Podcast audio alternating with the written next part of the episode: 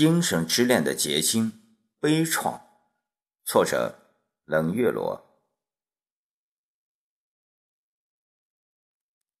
没有华伦夫人，没有卢梭的忏悔录。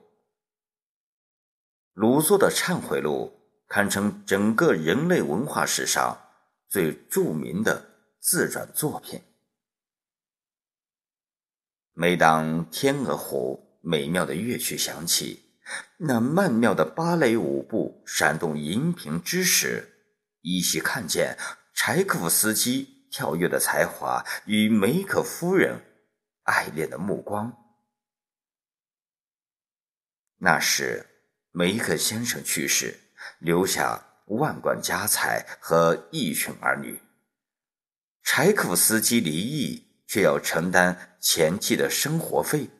迫于经济压力，他在音乐学院任教。十四年里，他们互通了一千二百封信。柴可夫斯基把梅可夫人当姐妹、情人，无话不谈，说他出生于工程师家庭，虽然学法律，但是迷恋音乐，已经。三十六岁了，仍然在生之海洋中漂泊。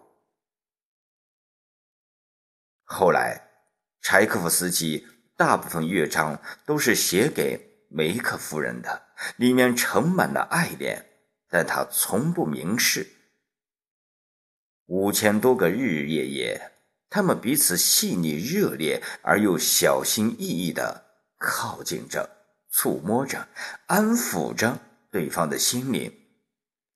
他们的爱是那样的执着、纯净、深沉而羞怯。虽然约定了不见面，但是他们渴望着靠近。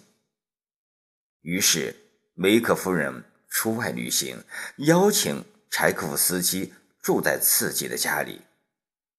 桌上放着有关于他的报道，指导他散步的路线。他感受梅克夫人深情，品味他的每一件收藏。柴可夫斯基能听到他的歌声。有一次，柴可夫斯基记错了时间，他们的马车在小路上相遇。年轻英俊的柴可夫斯基与秀美高雅的梅克夫人互相注视好几秒钟，令他们心跳不已，令他们永远的想念。柴可夫斯基一言不发的欠了一下身子。事后，柴可夫斯基道歉。原谅我的粗心大意吧，纳杰日达·维拉雷托夫娜。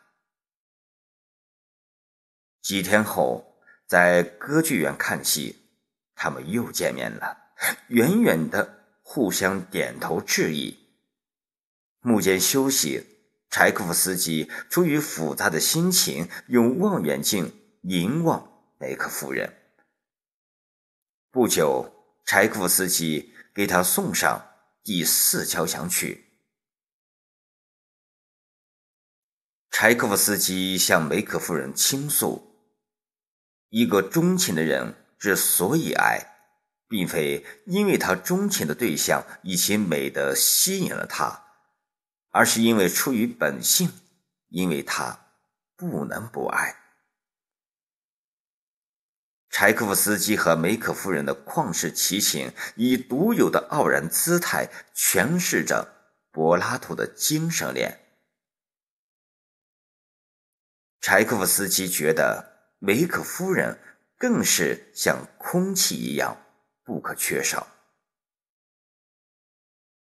虽鸿雁传书，却情深似海。然而，大海。并不总是风平浪静，他们的精神之爱经历了海啸。柴可夫斯基误以为梅克夫人厌倦了他的作品，不再爱他了，为此痛苦不堪。迅速衰老，激昂地谱写了第六悲怆交响曲。这是一首天才的光辉与悲痛的异彩交汇的葬礼挽歌。柴可夫斯基热泪盈眶地说：“在这部交响曲中，我倾注了全部心血。反正我知道，它是最诚挚的。”不幸的事接踵而来。一八九三年，俄国爆发了一场霍乱，柴可夫斯基喝了一杯受污染的水，五天后。他万分痛苦的在床榻上反复呼唤着：“纳杰日达，纳杰日达。”最后，他咬着牙呢喃着：“冤家，冤家。”赫然长逝，终年五十三岁。柴可夫斯基和梅克夫人。离开了这个让他们相遇相爱的世界。天鹅湖、睡美人、悲怆，还在这个世界重复着真善美的故事情节与跌宕起伏的挚爱旋律。他们荡气回肠的精神之爱，在音乐中还继续交汇融合。